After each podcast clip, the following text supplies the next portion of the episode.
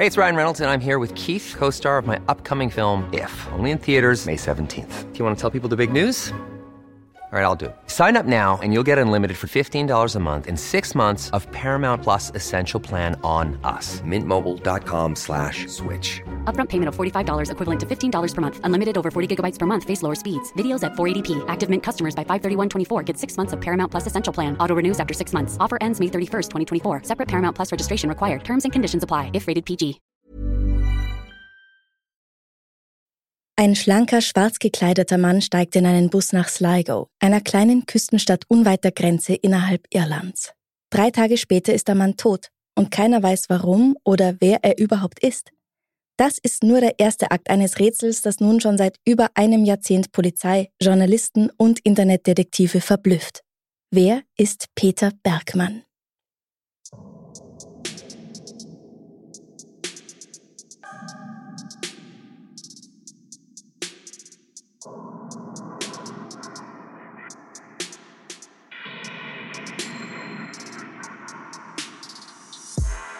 Servus. Grüß euch.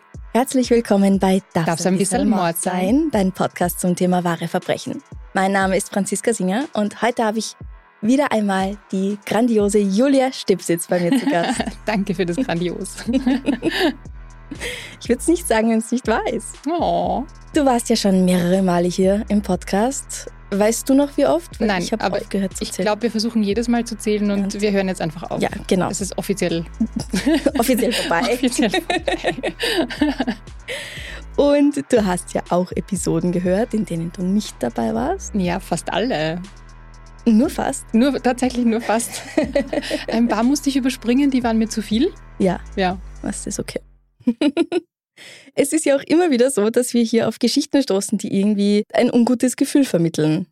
Und es einen einfach irgendwie gruselt. Und gerade dann, wenn man auch am Ende noch mit vielen offenen Fragen konfrontiert ist. Das Gefühl, du erzählst mir nur Geschichten, die mich gruseln. Also noch nie was anderes gehört von dir. Ja, aber gerade so Fälle, wo man am Ende noch sehr viele Fragen hat, finde ich, sind auch sehr wichtig, weil es da noch theoretisch die Möglichkeit gibt, sie aufzuklären oder halt was Neues herauszufinden. Das heißt, wir spielen heute selber Ermittler.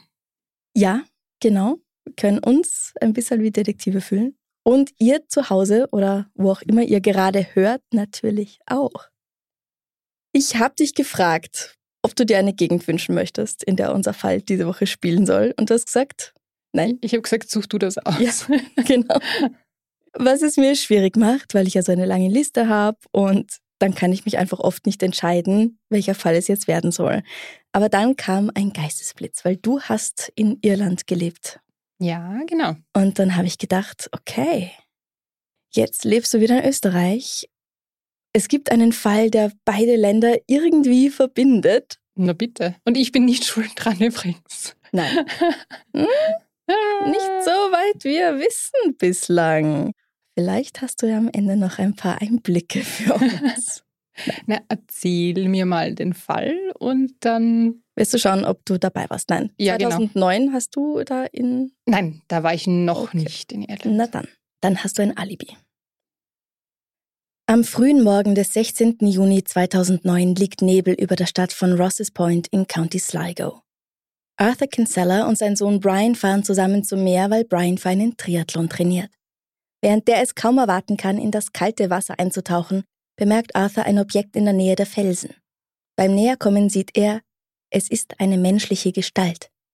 Eine angespülte Schaufensterpuppe? Nein, es ist nie eine Schaufensterpuppe. Es ist wirklich nie eine Schaufensterpuppe, gell? Nein, nein, nein, nein, nein. nein. doch hin und wieder kommt es vor. Aber es ist besser mal davon auszugehen, es ist keine Schaufensterpuppe. Ich habe eine ganz komische Sorge, seit, seitdem ich True Crime höre. Es ist A, nie eine Schaufensterpuppe. Ja. Und B, die Leute, die in der Früh mit dem Hund rausgehen, sind normal diejenigen, die als erstes was finden. Mhm. Geht dir das auch so, wenn du rausgehst? Manchmal. Ich habe das wirklich manchmal, wenn ich so ganz früh unterwegs bin mit dem Mhm. Hund, dann hoffe ich, dass ich jetzt, ich weiß, das ist ein seltsamer Gedankengang. Nein, eigentlich gar nicht. Aber weißt du, wie ich's mache? Ich stehe einfach nicht früh auf. okay. Also das hier ist tatsächlich keine Schaufensterpuppe. Es ist ein echter Mensch. Arthur ruft seinem Sohn zu, er soll vom Wasser zurückkommen und zusammen inspizieren sie vorsichtig die Leiche. Arthur sagt, er sah um die 65 Jahre alt aus, dachte ich. Wir gingen um die Leiche herum, nur um sicher zu gehen, dass er tot war. Ich legte sogar meine Hand auf seinen Knöchel und er war kalt wie Stein. Der Nebel ist inzwischen fast vollständig verschwunden. Um den Toten herum sind keine Fußabdrücke zu sehen. Er muss wohl angespült worden sein. Um 6.45 Uhr erreicht die Polizeistation der Anruf. Sergeant Terry McMahon findet, dass es offensichtlich ist, dass der grauhaarige Mann tot ist, aber dass er nicht lang im Wasser gelegen haben kann. Für einen Schwimmer ist er seltsam gekleidet. Er trägt eine kleine Badehose mit rosa und lila Streifen, darüber eine dunkelblaue Unterhose und ein dunkelblaues T-Shirt, das er reingesteckt hat. Am linken Handgelenk trägt er eine wasserdichte Uhr. Der Leichnam wird gleich in das Universitätskrankenhaus von Sligo gebracht, wo am nächsten Tag eine Autopsie durchgeführt werden soll. Dass dieser Mann, dessen Alter auf zwischen 50 und 70 Jahren geschätzt wird, den Behörden noch mindestens 15 Jahre lang große Rätsel aufgeben wird, kann zu diesem Zeitpunkt niemand ahnen. Für mich klingt das, als wäre der noch nicht fertig gewesen dem Ausziehen. Also als hätte er mhm. angefangen und wollte tatsächlich schwimmen gehen und dann ist er unterbrochen worden, weil wenn ich schwimme, geht sich auch manchmal die Badesachen einfach drunter, damit man schneller ist beim Umziehen. Ja. Ja. ja. Also einfach noch nicht fertig und ähm, drum auch die Frage, liegt noch irgendwo was anderes herum? Hat der noch anderes Zeug irgendwo verstreut? Ja, tatsächlich. Terry McMahon und seine Kollegen von der Garda suchen den Strand von Rosses Point nach der restlichen Kleidung des Mannes ab und entdecken sie auf einem Felsen. Aber ziehst du wirklich die Unterhose über deine Bikinihose drüber? Nein. Aber, aber vielleicht, wenn, wenn, wenn du keine Tasche mitnimmst, nur so aus mhm. Logik und weißt, du willst nachher ein trockenes Gewand anziehen, mhm. dann vielleicht schon. Und die nasse Badehose? Ja, okay, vielleicht. Na, die die hättest du jetzt erst aus. Du hättest ja alles ausgezogen, inklusive ja. der Unterhose über der Badehose. Und dann nachher ziehst du dich ins ganz trockene Gewand oben. Also so halb logisch. Ja, okay. Mhm. Es ist besser, die nasse Badehose in der Hand zu halten, als die trockene Unterhose. ich gebe dir absolut recht. Das sollte ein Kalenderspruch, Entschuldigung. besser eine nasse Badehose in der Hand als eine trockene Unterhose. Ich weiß nicht. Aber folgt einer gewissen Logik, ja. Hm. Okay. Zeugen bestätigen später, dass die gefundene Kleidung zu dem passt, in dem sie einen großen, schlanken Mann älteren Semesters am Vortag gesehen hätten. Und was Sie da finden, sind schwarze Fincomfort Lederschuhe, Größe 44, hergestellt 2002 in Deutschland, dunkle Socken, eine schwarze Lederjacke von C&A, eine marinefarbene Chinohose, ebenfalls von C&A, Chinohose, egal, ein schwarzer Polunder von Tommy Hilfiger und ein schwarzer Ledergürtel mit der Bezeichnung Key West USA, Made in Italy. Alles ist fein säuberlich gefaltet und zusammen auf dem Felsen platziert worden. Die Etiketten aller Kleidungsstücke waren herausgeschnitten worden, sowohl bei den Dingen, die er am Leib getragen hatte, als auch bei denen auf dem Felsen. Das erwähne ich, weil es immer wieder erwähnt wird, weil es anscheinend so viele Leute ganz seltsam finden, dass die Etiketten fehlen. Ich weiß nicht, wie du das machst, aber mich stören die Etiketten tatsächlich oft, weil sie irgendwie dann kratzen oder ich nicht mag, dass sie hinten rausschauen. Und dann schneide ich sie halt raus. Also ja. allein für die Waschanleitung brauche ich es meistens nicht. Ja, das sehe ich genauso. Ich habe auch fast ausschließlich Kleidungsstücke mit rausgeschnittenen Etiketten, glaube ich. Ja. Also das finde ich jetzt nicht weder verdächtig noch irgendwie ungewöhnlich. Mhm. Aber es wird immer wieder so erwähnt. Mhm. Ja. Und das war das einzig Auffällige, was Sie gefunden haben, dass die Etiketten fehlen? Sonst gar nichts auffällig? An der Kleidung nicht, ja. Ja. Genau. Aber seine Taschen sind nicht leer. Darin befinden sich ein Umschlag mit 140 Euro in Scheinen und 9 Euro in Münzen, eine Packung Taschentücher. Ich habe nicht dazu geschrieben, welche es war, aber es wurde erwähnt, ich glaube, es war soft und sicher. Soft und sicher. Also, also Deutsch. Deutsch mhm. ja. 55 Milligramm Aspirintabletten der Firma Bayer, die in der Tschechischen Republik hergestellt und in Deutschland vertrieben wurden. Pflaster der Marke Hansa Plast und ein Stück Hotelseife in einer ungeöffneten blauen Plastikverpackung mit der Aufschrift Mild Soap Hotel Care. Das ist eine Marke, die er aus einem anderen Land mitgebracht haben muss, weil die gibt es in Irland nicht. Okay, aber das ganze Zeug, das in den Taschen ist, das finde ich sehr normal, muss ich sagen. Das sind auch keine, keine großartigen Hinweise jetzt weder drauf, wo der, vielleicht dieser Tourist, der kommt und ja. bringt was mit. Aber vom Hansaplast bis zu, bis zu ein bisschen Geld, Aspirin, ja, hat man schon mal eingesteckt. Ja, denke ich mir auch. Also das ist wirklich alles, das der unbekannte Tote dabei hatte. Einige Dinge werden wir noch herausfinden, finden sich nicht unter diesen Sachen auf dem Felsen und darauf kommen wir später noch zu sprechen. Aha. Mhm. Okay, das heißt, die Polizei, was finden Sie jetzt raus? Also finden Sie raus, wer er ist anhand der Aspirin und warum er da tot liegt? Fangen wir mal mit dem an, was wir von der Polizei wissen. Weil Identifikationsdokumente, die man auch als Tourist vielleicht dabei hat, haben sich ja nicht unter seinen Sachen befunden.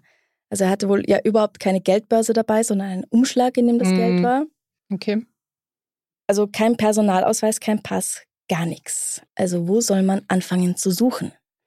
Gardi finden heraus, dass ein Mann, auf den diese Beschreibung passt, in einem Hotel im Zentrum der Stadt Sligo untergekommen war. Von hier können sie seine Schritte zurückverfolgen bis zu seiner Ankunft. Statt hier mit ihnen Schritt für Schritt zurückzugehen, beginne ich aber gleich mit seinem Anfang, soweit man das halt weiß, dank Überwachungskameras.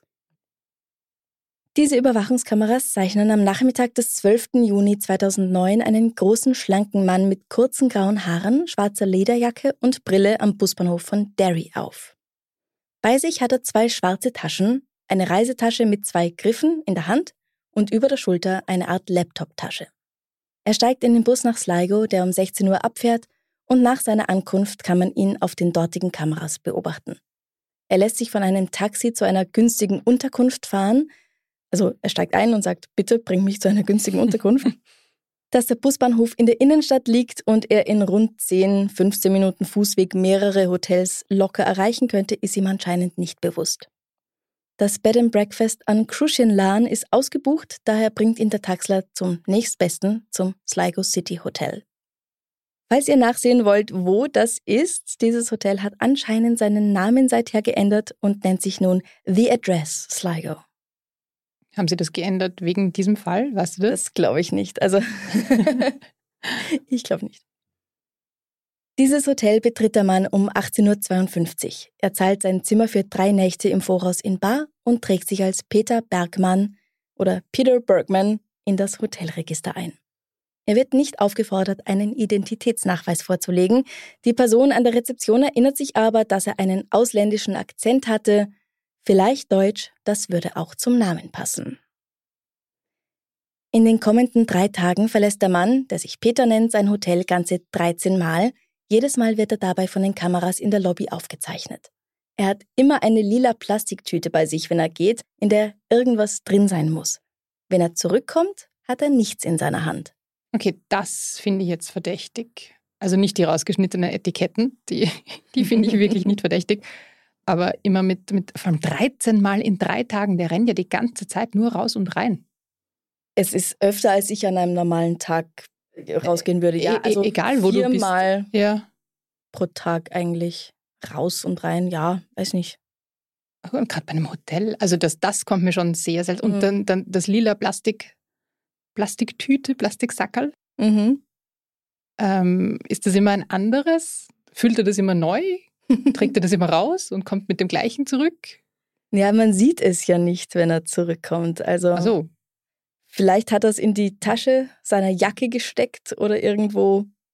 Oder vielleicht hat er mehrere in seinem Zimmer gebunkert, man weiß es nicht. Das lila Plastiksackerl, okay. Mhm, genau, man weiß auch nicht, wohin er geht, und zwar trotz des ausgedehnten Netzes von Überwachungskameras in der Stadt.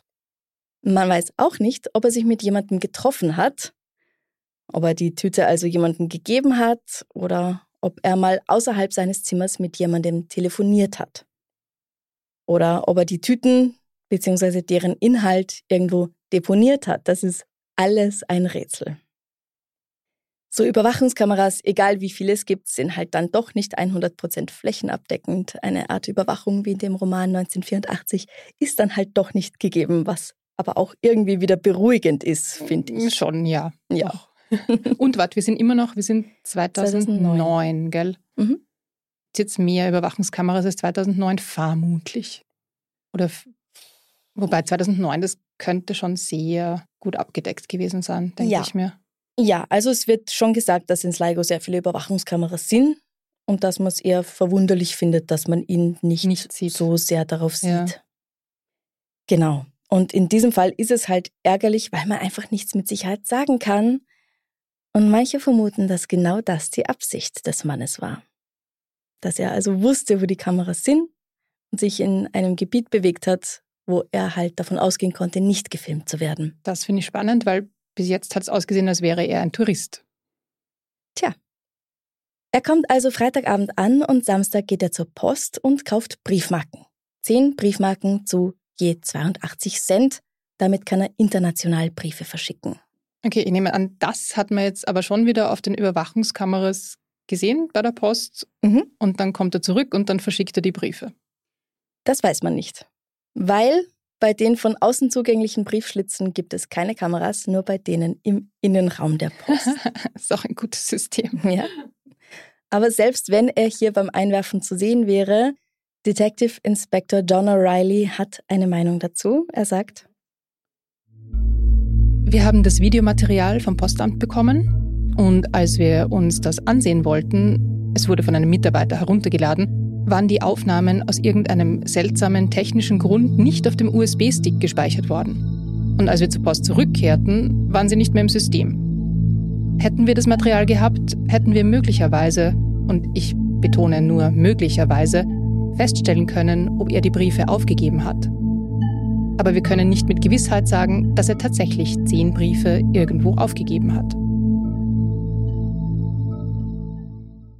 Er kauft auch nur die Briefmarken und kein Briefpapier dazu. Hm. Also, Aber was macht man sonst mit Briefmarken? tja. Wir können immerhin davon ausgehen, dass er nirgends ein Auto geliehen hat und diese lila Plastiktüten oder deren Inhalt nicht weit wegbringen konnte. Auch wenn wir weder auf den Kameras noch von Zeugen einen Hinweis haben, was damit geschehen sein könnte. Und er war eigentlich immer bei Tageslicht draußen, also er hat sich nicht irgendwie im Dunkel der Nacht davongeschlichen oder so. Dass er kein Auto hatte, davon gehe ich aus, weil er am Sonntag erneut ein Taxi nimmt. Er möchte gern schwimmen gehen, sagt er dem Taxifahrer und zeigt auf einen Strand auf einer Landkarte in seiner Hand. Der Taxler weiß aber, dass dieser Strand eher was für Surfer ist und schlägt vor, ihn stattdessen zu Rosses Point zu fahren. Der wäre viel besser für ihn geeignet. Sein Fahrgast ist einverstanden und setzt sich auf den Vorschlag des Fahrers hin zu ihm nach vorne. Sie beginnen sich zu unterhalten und der Mann, den wir als Peter kennen, erzählt ihm, dass er Österreicher sei. Ich habe lustigerweise schon echt vergessen gehabt, dass du mir Irland-Österreich die Connection versprochen hast. Tja. Und er erinnert sich später noch daran, dass der Mann einen auffälligen Goldzahn gehabt habe. Das stimmt mit dem Gebiss von Peter Bergmann überein. Nicht nur deswegen bleibt er dem Fahrer im Gedächtnis, sondern auch, weil er am Strand nicht etwa aussteigt, um schwimmen zu gehen, sondern sich nach der Besichtigung durch das Autofenster zurück nach Sligo bringen lässt, und zwar zum Busbahnhof. Das würde ich auch wieder ungewöhnlich finden. Ja? Man lässt sich dahin kutschieren, sagt, er will zum Strand, dann Mhm. sagt er, danke, passt, und jetzt fahren wir zurück. Und zwar zum Busbahnhof. Und welcher Strand ist ihm auch wurscht, weil der Taxler hat ihm ja gesagt, wir fahren nicht zu dem, sondern zu dem. Genau, er möchte nur einfach schwimmen gehen, tut's dann aber nicht. tut es dann nicht. Was ich verstehen kann. In Irland ist es kalt. Peter Bergmann bittet im Hotel um einen späten Check-out und als er am Montag an der Hotelrezeption erscheint, um seinen Schlüssel zurückzugeben, trägt er ein blassblaues Hemd mit langen Ärmeln, einen schwarzen Polunder, eine dunkle Hose und eine schwarze Lederjacke. Er hat diesmal drei Taschen bei sich, die wir alle schon kennen. Die Reisetasche, die Laptoptasche und die mysteriöse lila Plastiktasche. Also Laptoptasche, sie wird mal so beschrieben und mal einfach als Tasche mit Schulterriemen. Es ist halt, ja, 2009 hatte man noch Laptoptaschen. Das stimmt halt allerdings. genau ja. sein Format. Sieht man jetzt weniger. Aber Ja. ja, das klingt voll danach, so Tasche mit Schulterriemen. Kurz nach 13 Uhr checkt er aus und geht wohl die kurze Strecke zum Busbahnhof, diesmal zu Fuß. Doch als er hier ankommt, hat er die Reisetasche schon nicht mehr bei sich. Das ist auch wieder was, was ich ungewöhnlich finde. Nicht illegal, aber Nein. ungewöhnlich. So geht mit drei Taschen los und, und dann sieht man, ich nehme an, auch wieder auf der Kamera, dass er dann Mhm. nicht, Zehn mehr Minuten mit, später. nicht mehr mit allen Taschen dort ist. Genau. Hm. Also es ist natürlich möglich, dass er auf dem Weg wieder in einem Gebiet, wo eben keine Überwachungskameras waren, die Tasche irgendwo weggeschmissen hat. Oder jemandem gegeben hat. Oder jemandem gegeben hat. Ja, also es handelte sich offenbar um eine recht weiche Tasche. Die kann man dann auch zusammenfalten, klein machen und sie in einen größeren Mülleimer stopfen. Das Vielleicht hat er schon. sie einfach in eine andere Tasche gesteckt. Das macht auch nicht mehr Sinn. Ja, aber er hat ja dann keine neue Tasche bei sich. Nein, eh, aber in eine, die er schon hatte. Weißt du, was ich meine? Das geht sich nicht aus. Er kann seine Reisetasche Okay. nicht in die Plastiktasche und auch nicht in die Okay. Laptoptasche stecken. Sorry. Um 13.32 Uhr ersteht er in dem Café am Busbahnhof einen Cappuccino und ein Sandwich, setzt sich hin und schreibt etwas auf einen Zettel, den er zerreißt und vermutlich wegschmeißt. Die Schnipsel können nicht gefunden werden. Er fragt einen Angestellten am Busbahnhof, wann der nächste Bus nach Rosses Point fährt und wo er genau stehen bleiben würde. Der Mann sagt, der nächste fährt um 14.40 Uhr, aber was das genaue Ziel ist, weiß er auch nicht. Danach gäbe es jedenfalls noch drei weitere Busse. Vincent Dunbar erinnert sich gut an den Mann. Er kam ihm nicht vor wie jemand, der schwimmen gehen wolle, eher wie ein gestresster Geschäftsmann, der eventuell unter Schmerzen litt. 20 Minuten nach Abfahrt setzt der Bus seine Fahrgäste an der Haltestelle vor dem Yates Country Hotel ab. Du hast ja schon gerade eben das Wetter angesprochen. Du weißt, wie es in Irland ausschaut mit dem Wetter. Mhm. Da kann es schon mal richtig heiß werden. Ja, komplett. Also ähm, Hitze, Hitzewellen. Ich glaube, das Lustigste, was ich mich erinnern kann, da hat am Handy meine App hat bei 23 Grad habe ich eine Hitzewarnung bekommen. Man sollte bitte zu Hause bleiben und schauen, dass man genügend Wasser trinkt. Ich Mhm. weiß nicht, bei uns fangen die bei 30 Grad an oder drüber, irgend Mhm, sowas. Irgendwie. Äh, bei Irland fangen die, also in Irland fangen die bei 23 an, die Hitzewarnungen. Das finde ich sehr schön. An diesem Montag, Mitte Juni, klettern die Temperaturen auf scharfe 17 Grad hinauf. Wuhu. Ist also schon ziemlich warm für Iren. Und bei strahlendem Sonnenschein zieht es viele nach Rosses Point, um zu schwimmen und am Strand spazieren zu gehen. Der ältere Mann mit der schwarzen Schultertasche wird um 16 Uhr am Strand gesehen und um 17 Uhr in der Nähe des Yachtclubs. Ein Schild in der Nähe weist auf einen Ort hin, der einen überraschend passenden Namen trägt. Eine kleine Landzunge namens Deadman's Point. Fand ich nett, wollte ich erwähnt haben. Ja, passt offensichtlich zu der Geschichte, ja. Circa vier Stunden später wird Peter Bergmann dann von zwei Frauen gesehen. Sie sind sicher, dass er etwas trägt, aber nicht was. Und um halb zehn bemerkt schließlich ein Ehepaar, das den Sonnenuntergang beobachten will, einen Mann, der mit schwarzer Jacke und hochgekrempelter Hose am Ufer entlang geht, bedächtig und schwer. Ein Passant erinnert sich eine weitere Stunde später, den Mann mit einer Plastiktüte und Brille gesehen zu haben und zwei andere noch einmal gegen 23 Uhr, wie er auf einer Bank sitzt und auf das Meer hinausschaut. Um 23.50 Uhr sieht ihn schließlich noch eine Frau am Ufer entlang spazieren. Dann niemand mehr, zumindest nicht lebend. Erst Arthur und Brian Kinsella entdecken ihn kurz vor 7 Uhr morgens, aber da ist Peter Bergmann bereits tot. Um 8 Uhr morgens wird der Mann von Dr. Valerie McGowan für tot erklärt. Am nächsten Tag führt Clive Kilgallen seine Autopsie durch und diese Ergebnisse, die erst bei der gerichtlichen Untersuchung am 14. April 2010 der Öffentlichkeit bekannt gegeben werden, enthalten durchaus unerwartete Informationen. Zum einen ist der Mann höchstwahrscheinlich nicht im Meer ertrunken. In seiner Lunge befindet sich kein Salzwasser. Und auch wenn es durchaus auch andere Arten des Ertrinkens gibt, hauptsächlich allerdings bei kleinen Kindern, geht er davon aus, dass sein Tod auf andere Weise eingetreten sein muss. Als Todesursache wird ein Herzinfarkt angegeben. Sie machen auch einen standardisierten Test auf Substanzen, aber wenn ein ausgefalleneres Gift im Spiel gewesen sein sollte, scheint das halt dabei nicht auf.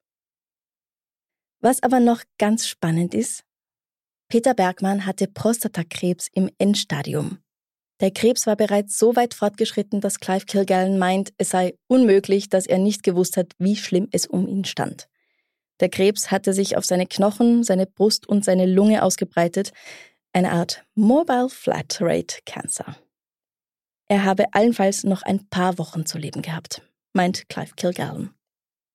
Und er sagt auch, dass er das gewusst haben muss, dass er so, so schlimm Krebs hatte. Mhm. Das heißt, Suizid wäre auch eine Wahrscheinlichkeit, oder? Ist eine Option, durchaus. Weil alle, alle sehen ihn auch, das finde ich total faszinierend, den sehen vorher niemand auf den Überwachungskameras, aber am Strand sehen ihn alle stundenlang spazieren gehen. Mhm. Und eben nochmal, ich finde es so auffällig, dass ihm egal war, zu welchem Strand er jetzt gefahren wird vom Taxifahrer. Das stört dich so sehr? Das stört mich wirklich. Hauptsache, er will zum Ich will auch gern zum Strand. Ja. Also ich stelle mir vor, wenn ich jetzt irgendeinen Deal über die Bühne gehen habe, wo ich das lila Plastiksackerl weitergebe, Hm, dann muss ich zu einem sehr bestimmten Strand gehen. das stimmt natürlich. Und wenn ich beim Strand was anderes vorhabe, wie mich umzubringen, dann Mhm. ist mir vielleicht egal, zu welchem Strand ich Ja. hinfahre. Ja, guter Punkt. Guter Punkt. Hm. Hey, I'm Ryan Reynolds. Recently, I asked Mint Mobile's legal team if big wireless companies are allowed to raise prices due to inflation. They said yes. And then when I asked if raising prices technically violates those onerous two year contracts, they said, What the f are you talking about, you insane Hollywood ass? So to recap, we're cutting the price of Mint Unlimited from $30 a month to just $15 a month. Give it a try at mintmobile.com slash switch. $45 upfront for three months plus taxes and fees. Promo rate for new customers for limited time. Unlimited more than 40 gigabytes per month. Slows. Full terms at mintmobile.com. Hey, it's Ryan Reynolds, and I'm here with Keith, co star of my upcoming film, If, only in theaters, May 17th. Do you want to tell people the big news?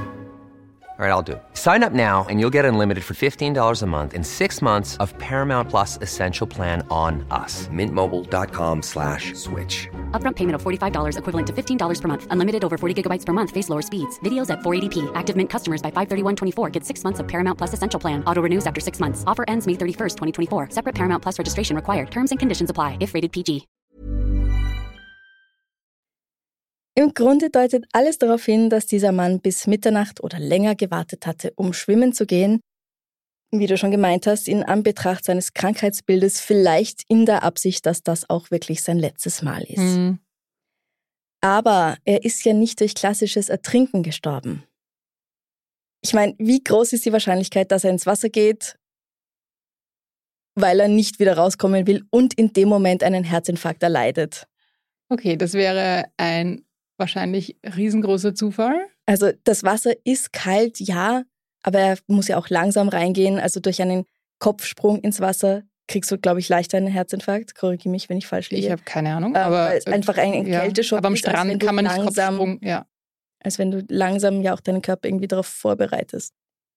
vielleicht wollte er reingehen und hatte einfach zufällig den Herzinfarkt. Warum gehst du Ah. Mitternacht schwimmen, nachdem du jetzt irgendwie sechs Stunden, acht Stunden herumspaziert bist?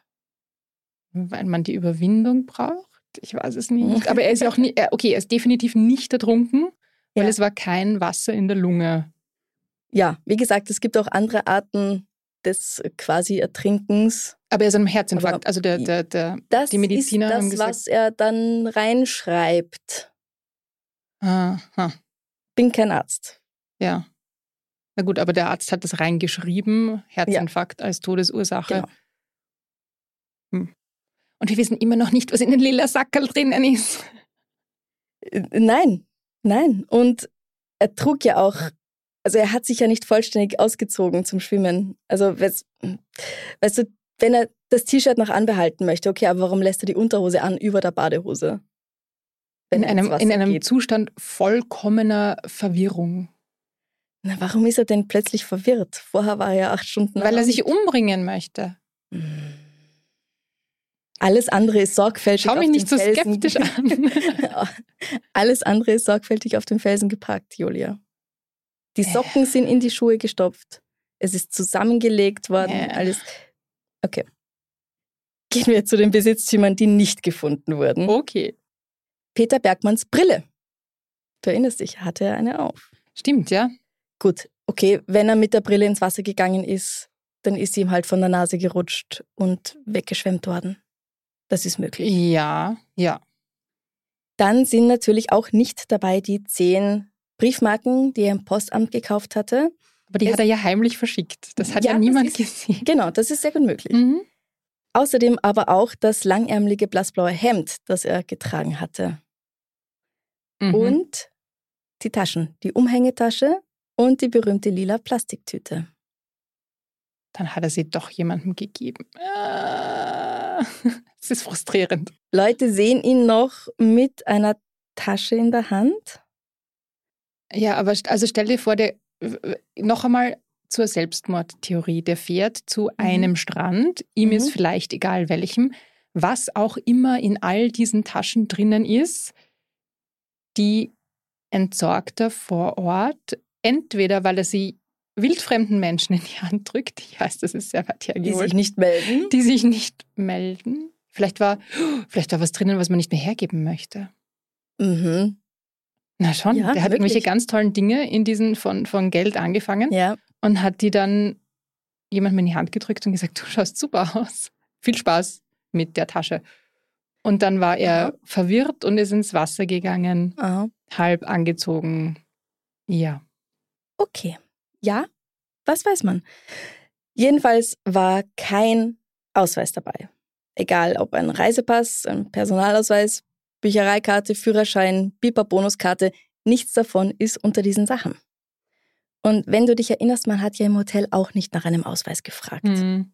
Der Fakt, dass wir hier die ganze Zeit von Peter Bergmann sprechen, ist also, ja, es ist ein Name, aber es heißt nicht, dass dieser Mann tatsächlich so geheißen hat.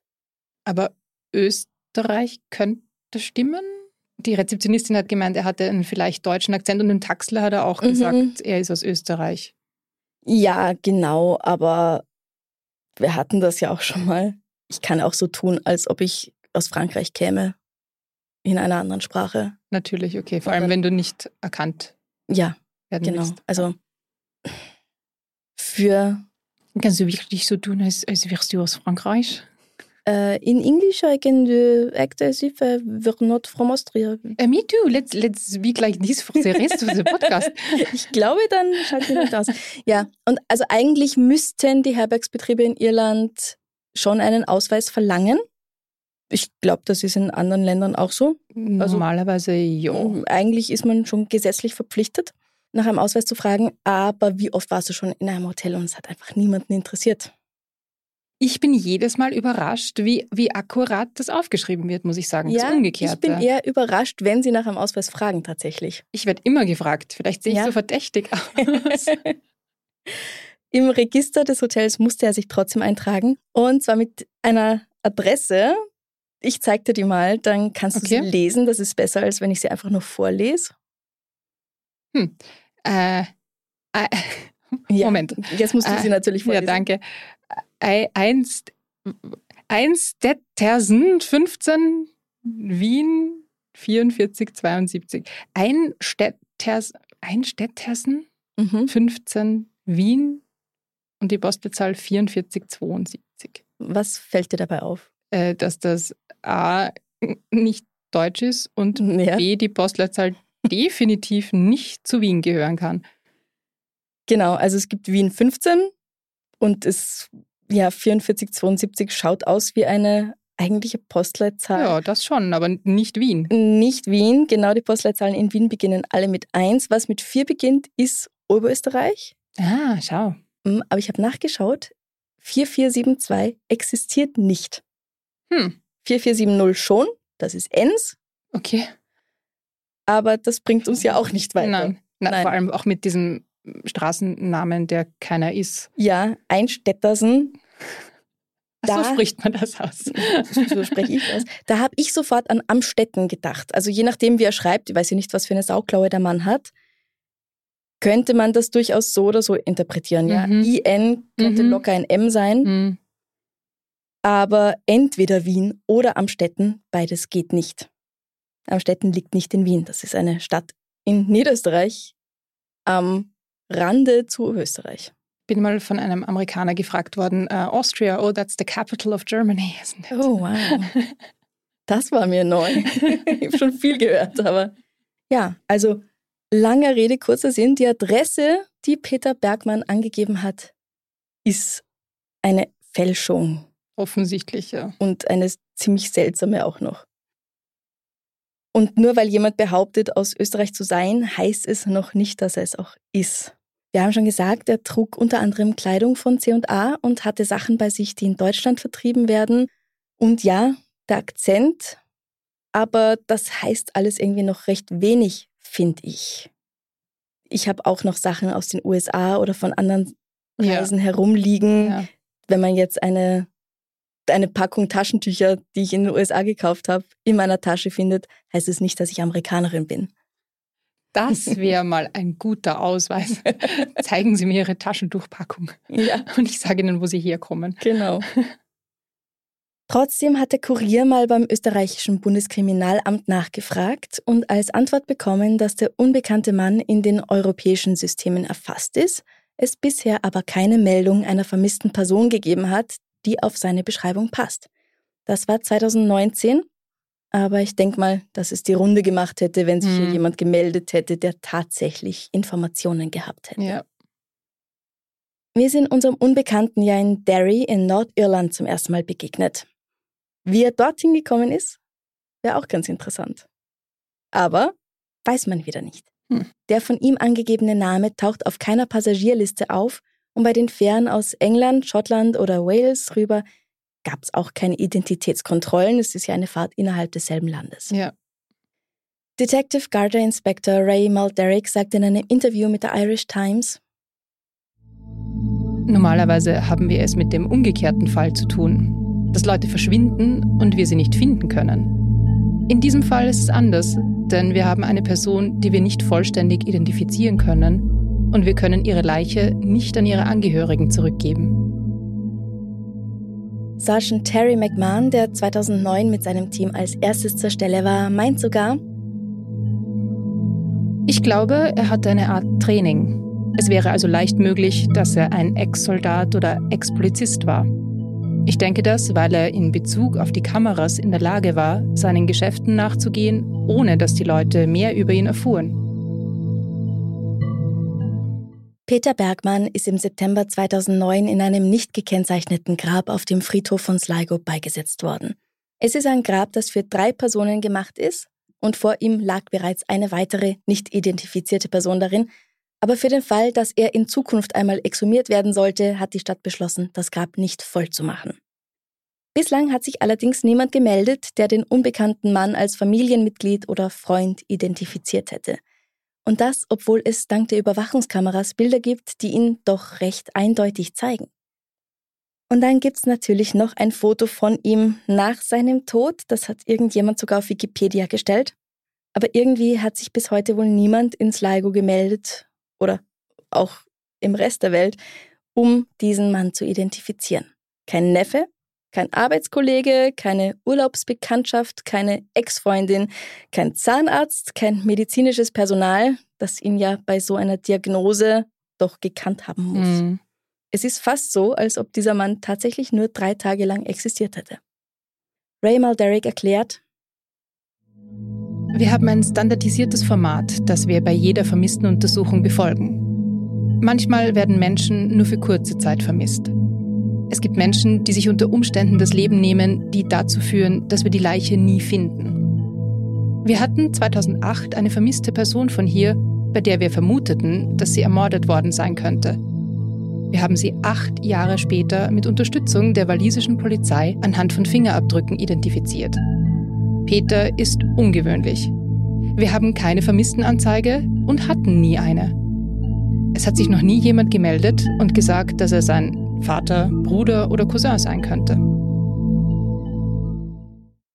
Und darum bleiben so viele Fragen offen.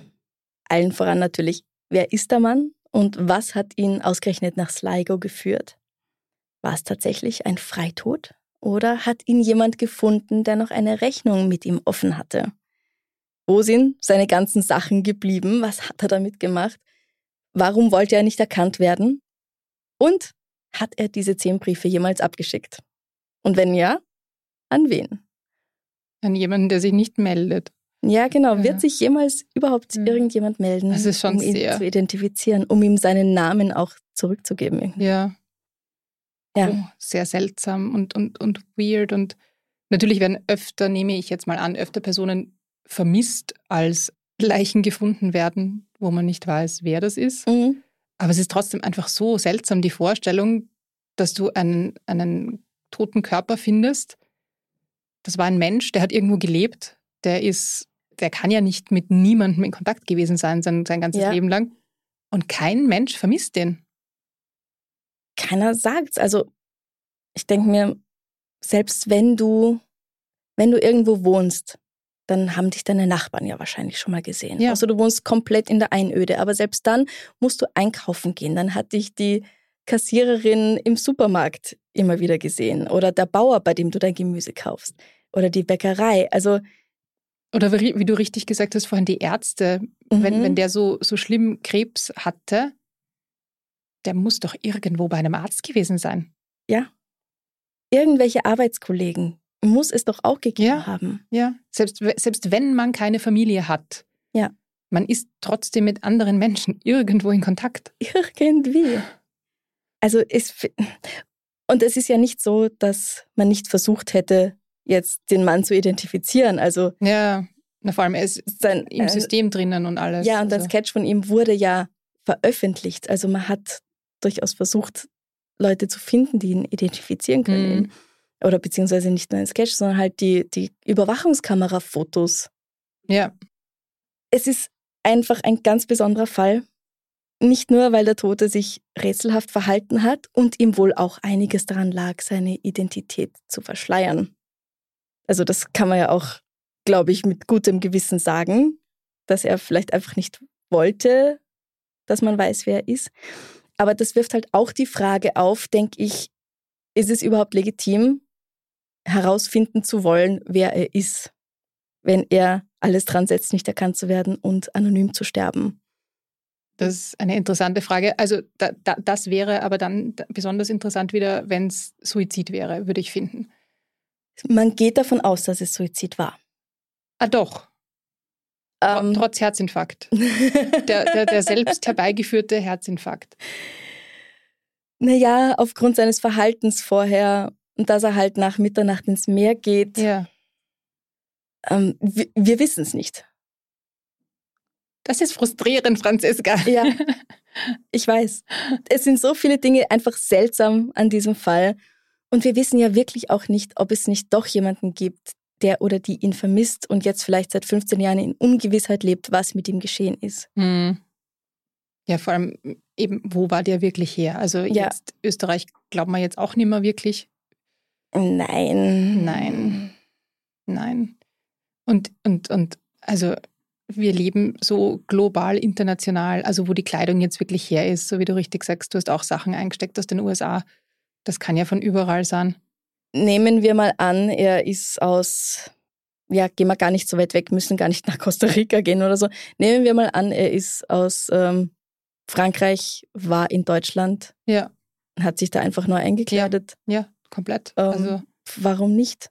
Ja, lebt an der Grenze vielleicht, fahrt immer rüber zu C&A, kauft sich dort seine Sachen. Warum nicht? Oder ich meine, wie viel Quant? Ich kaufe mir auch gern mal was im Urlaub, irgendwie ein neues Leiberl oder sowas. Aber es ist auch faszinierend, dass der so komplett ohne Ausweis nicht nur gefunden worden ist, mhm. sondern davor auch ohne Ausweis ähm, offensichtlich irgendwie eingereist oder mit einem anderen Ausweis eingereist ist. Ja, das alles könnte in den Plastiktüten natürlich gewesen sein. Die lila Plastiktüten, ja, die wir nie finden werden. Genau. Gut, vielleicht hat er das dann doch noch weggeschmissen und um 4 Uhr kam die Müllabfuhr und man weiß es nicht und das macht mich ein bisschen fertig. Es ist, es ist so kompliziert. Du hast das ausgesucht für heute. Ja, richtig, weil ich doch die Hoffnung irgendwie habe, dass man ihn identifizieren kann. Aber ja, wie stehst du überhaupt dazu, dass jemand versucht, anonym zu sterben und man jetzt wissen will, wer es ist? Ich, ich frage mich so ein bisschen, also ich finde das äh, vollkommen legitim, diesen Wunsch zu haben. Und ich mhm. überlege nur gerade, ob man dann das klar machen könnte im Vorhinein. Ja, dann geht er ins Hotel und sagt, entschuldigen Sie. nein, nein, nein, nein, nein. Nein, nein aber sowas wie eine Nachricht hinterlassen, in der drinnen steht, lasst mich in Ruhe. Weißt du, was ich meine? An schon irgendwas. Die könnte ja auch jemand anders dann geschrieben haben. Die könnte ja der Mörder auch geschrieben haben. Aber es ist, okay, ich bin eine schlechte, ich wäre eine schlechte Mörderin, aber es ist, aber du würdest zumindest, du würdest es versuchen, wenn du, wenn du wirklich anonym bleiben mhm. möchtest. Ich finde, er hat es ziemlich gut angestellt, weil es ist jetzt 15 Jahre her im Sommer und wir wissen nicht, wer er ist. Also, also du glaubst, das war Absicht? Nein. Haha. Weil war dann das Sterben auch Absicht? Also das ist immer noch so. Ja, der angebliche Herzinfarkt im Meer mit der Unterhose, die er noch anhat, über der Badehose, das stört mich. Es, es, es stört ja, mich einfach. Das ist nicht, nicht hundertprozentig logisch. Uh -uh. Uh Glaubst du, dass er, dass er äh, so was der eine da spekuliert hat, dass er Ex-Polizei oder Ex-Militär gewesen ist? Glaubst du das? weil er sich so gut ausgekannt haben soll mit den Überwachungskameras. Vielleicht war es auch einfach wirklich nur Zufall. Aber es würde natürlich irgendwo erklären, warum sich niemand meldet. Das ist das Einzige. Also wenn er jetzt ja. ex-MI5 war oder ja, ja. irgendein Nachrichtendienst. Ja. Spionagesrolle. Okay, da, das würde ich, das ich nehmen können. Mhm. Ähm, und gleichzeitig, falls der Ex-Polizei oder Ex-Militär war und Kameras die Kameras ähm, möglichst um, umgangen ist. Mhm. Auf anderen ist er so eindeutig zu sehen, dass man offensichtlich davon ein Foto nehmen und auf Wikipedia schmeißen kann. Ja, das ist unlogisch. Bei seinen Handlungen mit den Taschen ist er nie zu sehen. und was war auf diesem, was hat er auf den Zettel geschrieben, den er dann doch zerrupft und weggeworfen hat? Lasst's mir in Ruhe. Ja, das war der Zettel. Möglich, du, es ist so viel möglich. Ist jedenfalls eine wirklich faszinierende Geschichte, finde ich. Und es gibt auch eine kurze Doku über den Fall und ein Theaterstück von Teresa Nellen. Ich weiß nicht, wie man sie ausspricht. Teresa Nellen. Ich würde ja sagen Nellen. Ja. Namens A Dream of Dying sowie auch einen dreiteiligen Podcast über den Fall von der Irish Times Journalistin Rosita Boland. Also falls ihr noch mehr Details hören möchtet, könnt ihr euch den natürlich raussuchen und anhören. Darf ich dir eine schöne Abschlussfrage stellen, damit wir, damit wir rauskommen? Die Verwirrung da so ein bisschen, damit ich jetzt nicht den restlichen Tag nur an lila Plastiksackerl denke. Ja, ich meine, wo gibt es denn lila Plastiktüten überhaupt? Woher? E egal. Ja, ähm, bitte. bitte. ähm, hast du schon mal eine lila Platte? Nein. Ähm, was ganz was anderes. Hast du schon mal jemandem aus Versehen eine falsche Nachricht geschickt? Oh per, per welchem App oder Messenger oder was auch immer? SMS. Ähm, SMS. Äh, und, und eben wirklich nicht halt das Essen warm, ich bin in fünf Minuten da, ja. sondern versehentlich irgend sowas wie Hallo Tiger, ich vermisse deine Pranken. ich hätte jetzt eher an sowas gedacht wie Erzählt Tina ja nichts von ihrer Überraschungsparty ja. und das an Tina schicken. Ja, genau sowas, genau sowas meine ich. Hast du das schon mal gemacht? Um, ähm, ich bin da ziemlich vorsichtig, glaube ich. Und weiß tatsächlich nicht, ob mir das mal passiert ist. Wahrscheinlich schon schon, aber dann nichts furchtbar Schlimmes. äh, meiner ältesten Freundin ist das aber des Öfteren passiert. Also des Öfteren? Ein, ja, ja, des Öfteren. Die, wenn sie an irgendjemanden gedacht hat oder über jemanden geschrieben hat, hat sie es dieser Person geschrieben. Das war damals noch mit den SMS. Damals, in alten Zeiten. ja. ja. Aber verstehe ich, weil wahrscheinlich hat sie genau immer an die Person gedacht. Und ja. dann hat es der geschickt. Ja, es ist wirklich mehrmals vorgekommen. das war natürlich furchtbar peinlich. Äh, zu Recht. Aber ja. Ich glaube auch deswegen, weil ich das von ihr immer mal wieder gehört habe, passe ich besonders auf. Ah ja. Ja, und du? Bist du da so eine Kandidatin? Nein, ich glaube nicht. Ja, auch so wie du, ich glaube nicht. Ich habe auch lang drüber nachgedacht. Äh, aber ich habe mega Paranoia davor. Ja. Also ich, ich check wirklich siebenmal, ob ich das jetzt an die richtige Person schicke. Mhm. Und es ist, glaube ich, einmal in, in so einer Freundesgruppe passiert, dass mhm. irgendjemand sowas ähnliches wie hallo Tiger, ich sehne mich nach deinem Gedanken, reingeschickt hat und dann wir alle gelacht haben und jemand anderes zurückgeschrieben hat, ich glaube, du wolltest das woanders hinschicken. Und also solange das bei Freunden landet, ist das natürlich was anderes. Ja. Aber nein, ich schaue auch immer so, ist das jetzt richtig? Mhm. Und ich glaube, ich habe definitiv schon mal falsch getippt und es dann rechtzeitig wieder gelöscht. Ja. Sowas wie mit die Überraschungsparty steigt, nämlich genau ja. so ein Fall. Und ja. ja. Wo ich immer wieder Angst kriege, ob das jetzt eh richtig war, ist allerdings, wenn ich Fotos verschicke. Wo ich vielleicht nicht ganz bekleidet bin, ob ich das jetzt doch irgendwie aus Versehen an meine Mama schicke oder sowas. Franziska, sowas macht man nicht.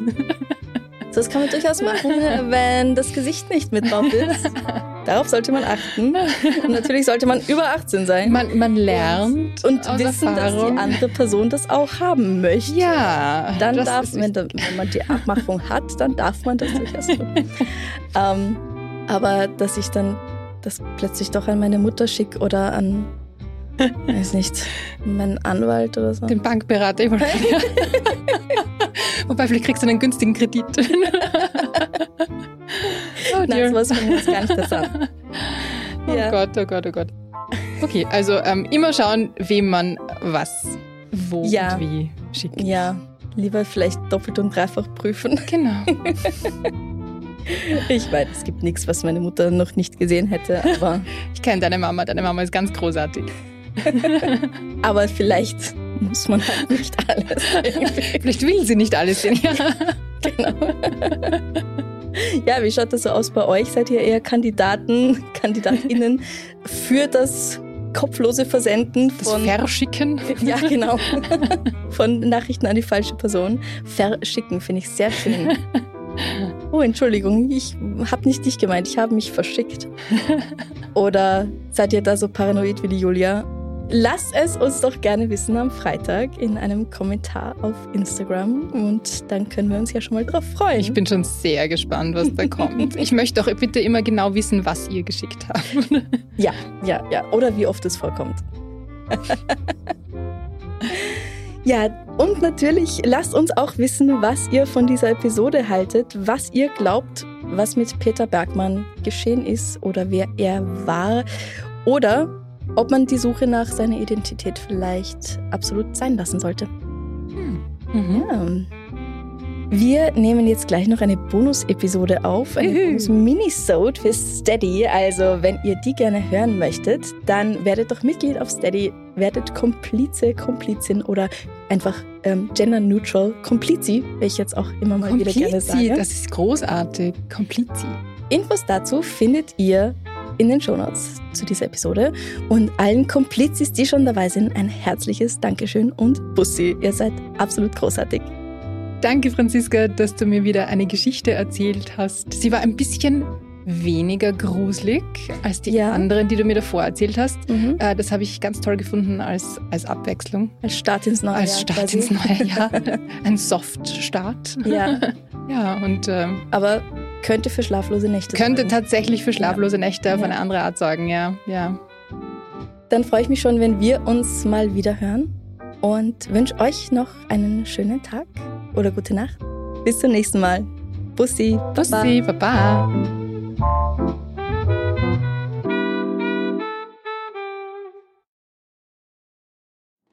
Liebe findet den unterschiedlichsten Ausdruck quer durch die Geschichte. Doch ist es wirklich immer Liebe? Lasst uns über Sex sprechen, von skandalösen Stories aus der Antike über die Geschichte von Fetischen bis hin zu den unanständigen Geheimnissen berühmter Personen. Bei Liebesgeschichte gehen wir der Entwicklung der menschlichen Sexualität auf den Grund.